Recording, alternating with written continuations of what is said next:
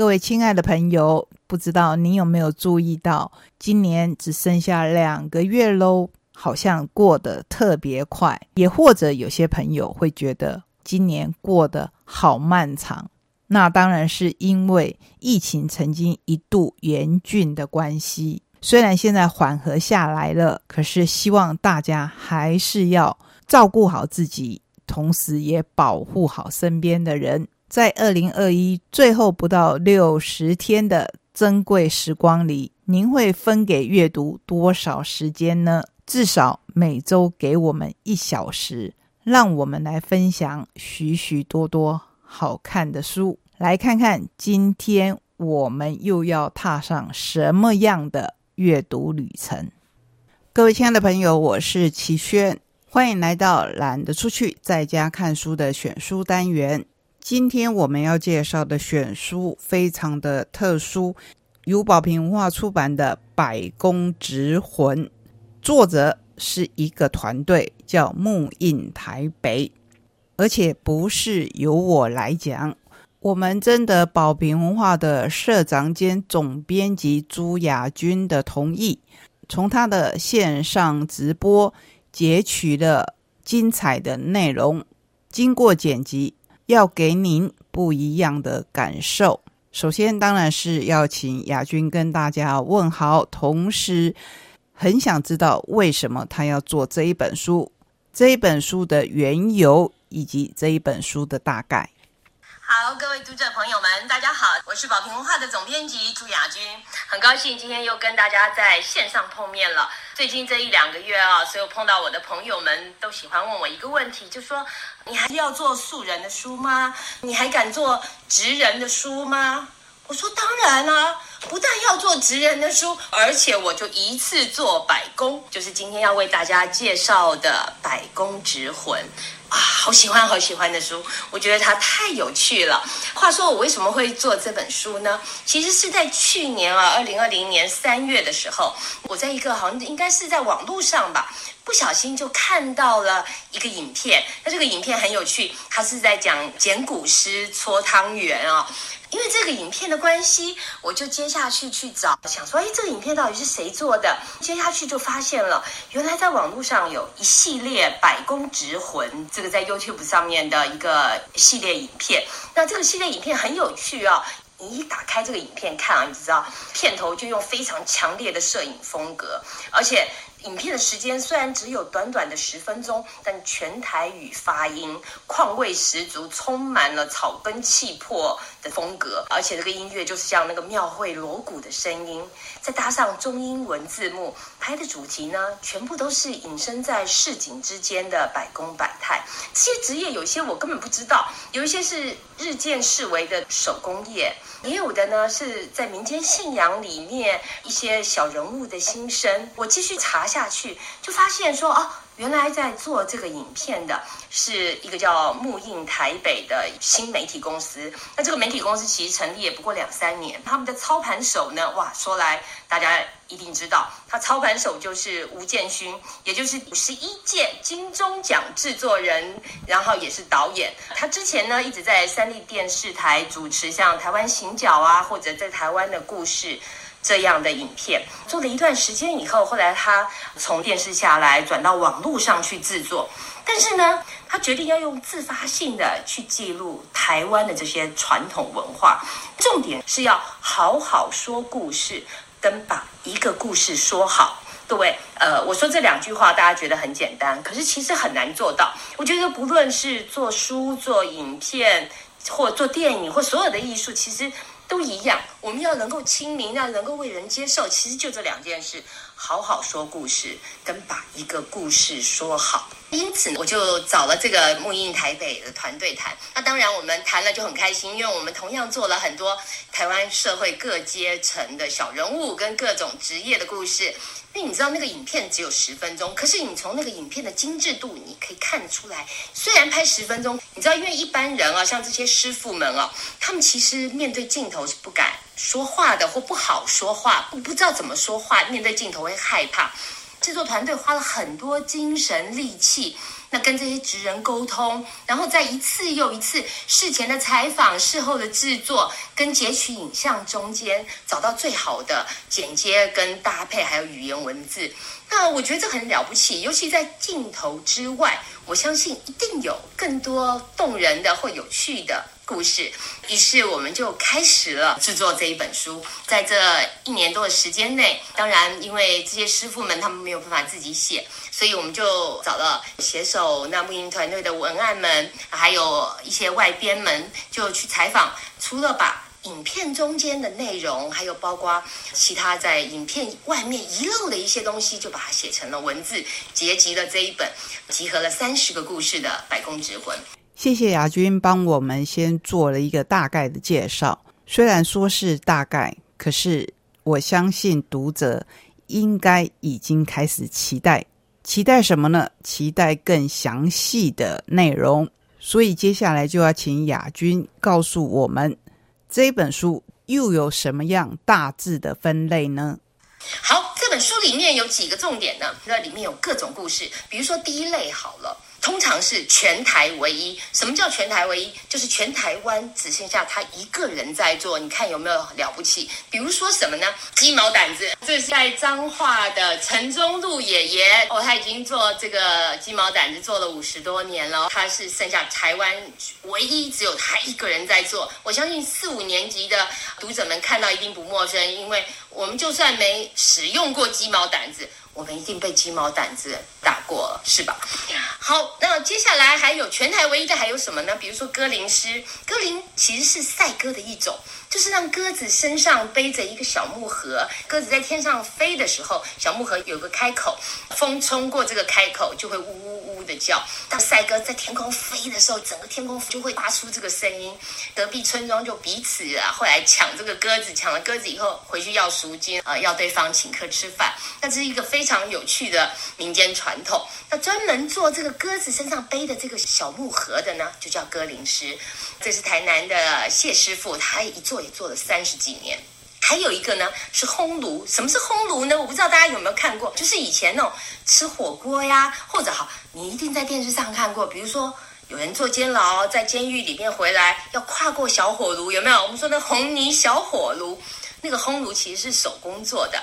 那嘉义民雄也有一个罗师傅，专门在做这个小炉子。台湾现在也只剩下罗师傅一个人在做。还有一种呢，是即将消失的行业。什么叫即将消失的行业？就是现在还有，但是已经越来越少，越来越少。比如说什么呢？呃，像戏偶师、布袋戏偶师，这是徐建章师傅，就是他三十年都在做这个工作。徐师傅的父亲其实就是史艳文的创造者，大家一定知道史艳文啊。而他呢也不遑多让，他自己呢在前一阵子有个国片很红嘛，卖了两亿，就是《返校》。《返校》里面有一个白教官，这个白教官就是用戏偶做的，那就是出自于徐建章徐师傅的手。还有一个工作呢，叫神明修复。什么是神明修复呢？你知道那个很多那种百年庙宇中啊，或你家里里面有一些神明啊，你放了三五十年之后，它就老旧掉漆了，那个色泽也没有了。那神明修复师呢，就是专门帮神明做微整形，就是把旧的神明拿过来，然后再重新上漆，重新把它做得干干净净、漂漂亮亮。但是哦，要注意。我们也不能把它做得太新，虽然要修复它，可是还是要有仿古的感觉，所以这是一个非常细的工作。那另外第三大项呢，是旁人不敢接触的工作。对，啊，虽然说旁人不敢接触，但是因为我们做过接体员，所以宝平的同事大概都不陌生。比如说像是捡骨师啊、制棺材的啊、送行者啊、大体化妆师，这是一大类。那还有一种呢是。一般人不太知道的工作，比如说哪些呢？第一个像是入珠，入珠也是一个行业，各位你们相信吗？这一点我待会儿会仔细的再说。还有一种是钉蹄师，什么叫钉蹄师？就是专门在马场，你知道那马场的马脚上都有一个铁做的绑住它那个扣的蹄的。这个叫钉蹄。那这个钉蹄呢，有专门的人去做。但是钉蹄绑在马脚上以后呢，马的指甲会长啊。那钉蹄师做什么呢？就是专门为马磨指甲，让马穿了钉蹄以后还能够跑在路上，跑得很快很好，而且舒服。马是很神经质的动物，你知道，它稍微不舒服哦，就会乱跑乱奔。所以他们就要做这个很细的工作。那做这个钉蹄师的是郭师傅郭胜燕，大家不要以为钉蹄师只是做铁工而已。郭胜燕呢，其实是在美国肯塔基州有一个专门的钉蹄学校，然后拿到了证书。他是一个专业的钉蹄师。他说他不喜欢跟人讲话，所以就去喂马服务。做钉蹄师不仅要学打铁，更要学动物的运动学、动物的心理学，还要学动物的沟通学。还要了解环境、气候、地形，真的是一个非常专业的工作。谢谢亚军先帮我们说了一个大概，可是这个大概说了以后呢，可能让你更想要了解细微的内容。刚才说到了分为三大类，里面有三十种匠人，这些匠人其实每一位都相当的精彩，他们的工作也是。今天我们的选书只选一本，而且特别剪辑了总编辑朱雅君介绍他非常喜爱的书。刚才我们听到了这一本书的缘由跟大概，这里我想很快的跟各位分享这一本书里面介绍的职业有剪骨、活版印刷、露珠、刺青、道长、机身、小法。捏面人、篆刻、珠帽、送行者、裁判、金工、文创、值班、旗袍、鸡毛掸子、钉蹄师、紫狮头、制墨、歌林、制官、烘炉、烧幔、细偶、匠帽、神像修护、刺青、光剑与制裁。那我们就来听听亚军他最想要跟各位分享的匠人小故事。OK，讲完了这四大项，我想跟大家讲几个小故事。大家知道我我做这本书一开始是因为剪骨师，那我对这个行业也非常非常有兴趣，所以呢，我们在第一天就放了剪骨师这个工作。在书里面呢，在影片上采访的是一个云林北港的昆木伯。这个影片啊，大家。待会可以上网去查一下，你打“百工直魂剪骨师”，你就会找到这个影片，在网络上已经有超过两百万人次的观看了。因为这个昆木博实在是太可爱了，他不是一个很擅长说话的人，今年因为八十二岁了，然后从十三岁、十四岁就开始做这个工作，虽然不是会说话，而且话与话之间充满了国骂呀、干话呀，但可是呢，他讲到他的。专业的时候就滔滔不绝了。他说他十三岁的时候，因为家里很穷，那祖父就做剪骨的工作。那祖父做剪骨，他就跟着去了。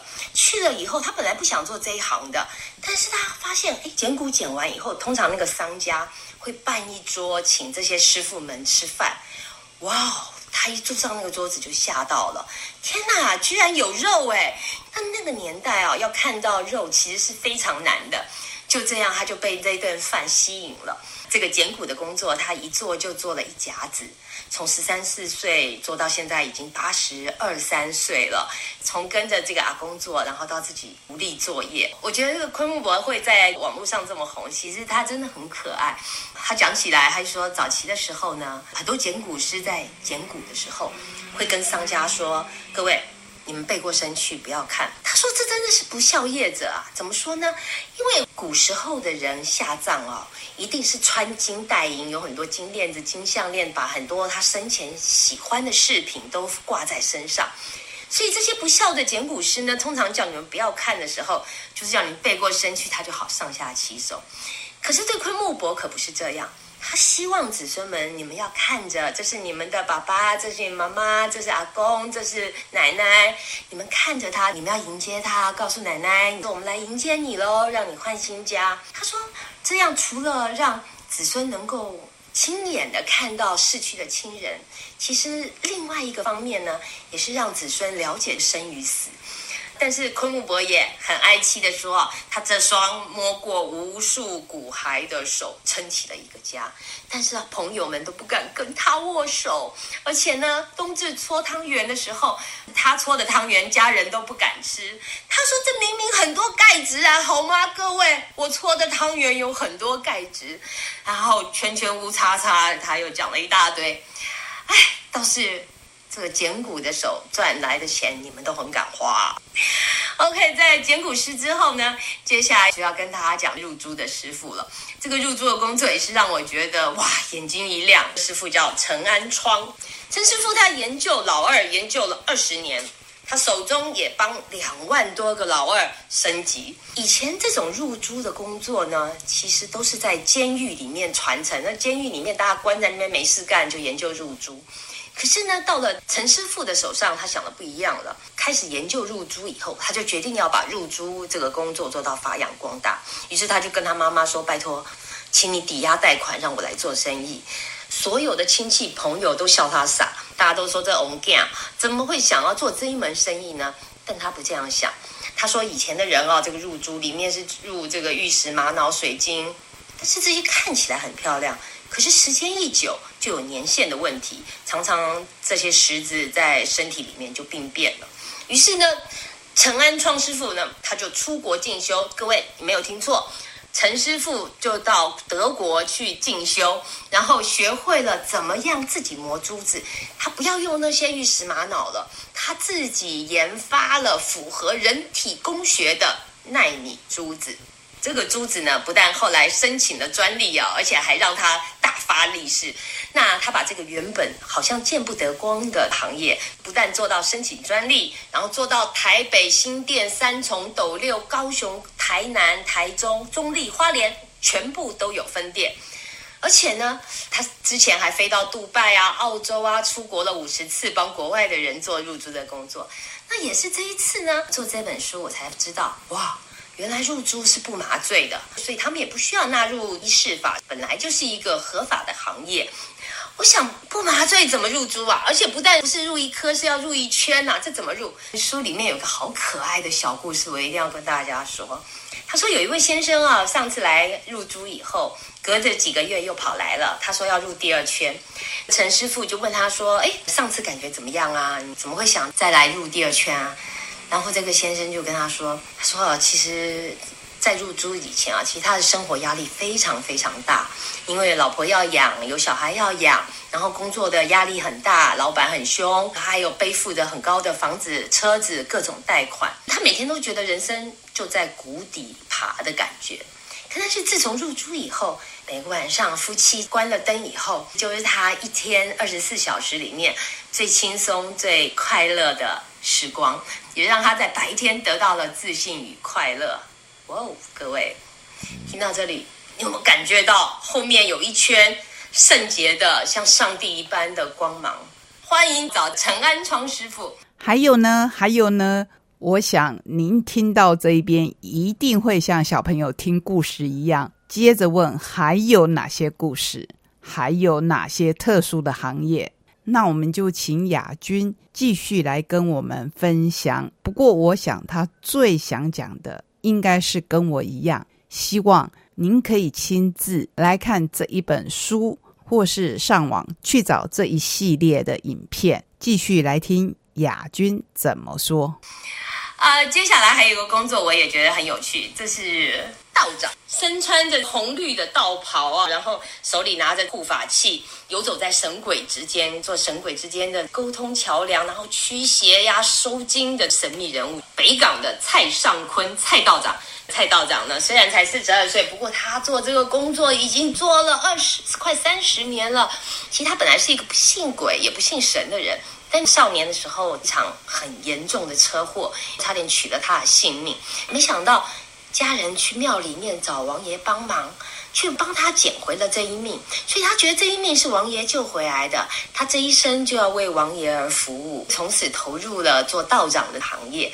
当然，我们一提到道长，难免就说啊，开光啊，驱鬼呀，大概就是这些。但是其实对蔡道长来说，他觉得并不是。他说，以前的道长或现在的道长，其实他就像现代人看的。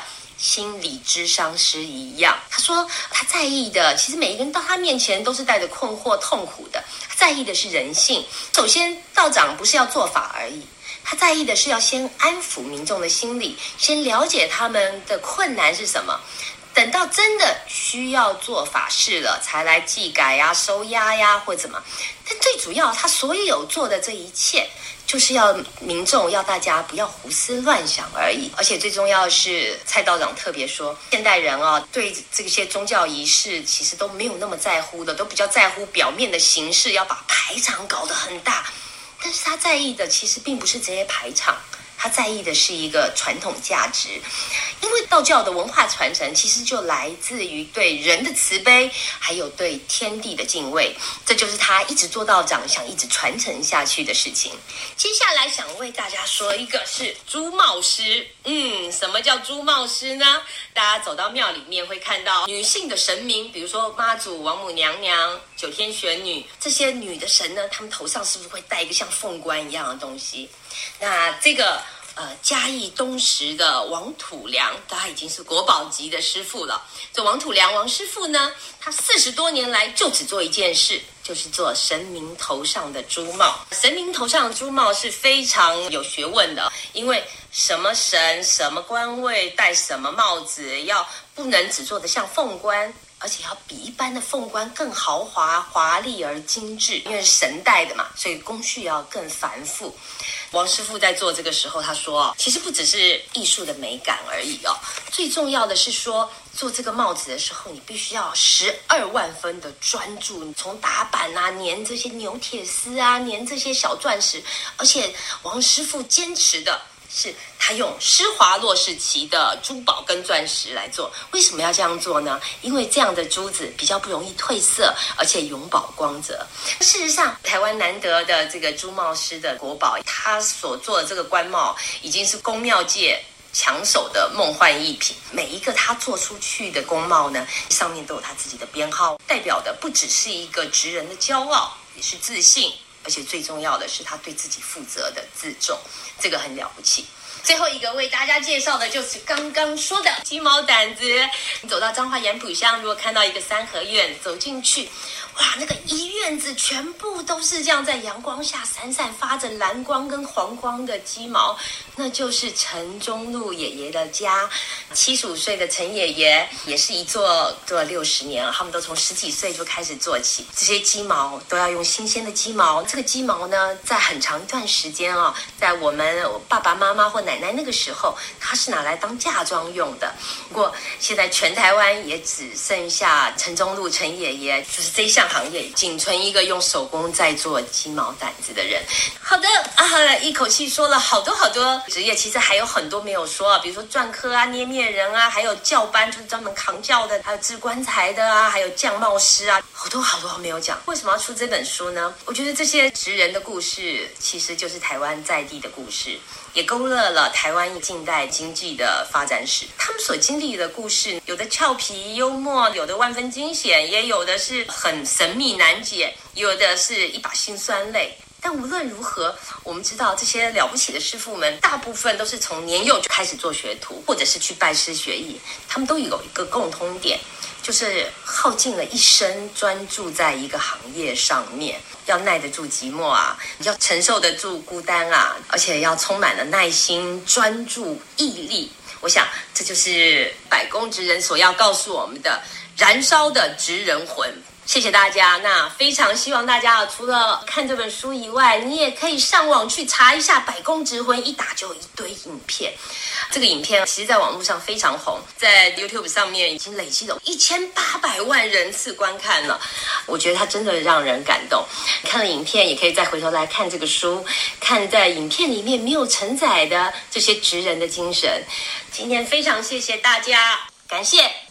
看完这本书，我也要深深的感谢，感谢木印台北团队以高质感的影像记录各行各业的秘辛，感谢宝瓶文化，除了为这些影像留下文字记录以外，还补全了在影片之外师傅们腼腆的幽微心情，当然更要感谢亚军今天精彩的分享。不过，我觉得最想要感谢的是隐身街头巷尾、毕生燃烧职人魂的这些有本事也有故事的百工。非常精彩的一本书，非常开心能在空中与你分享。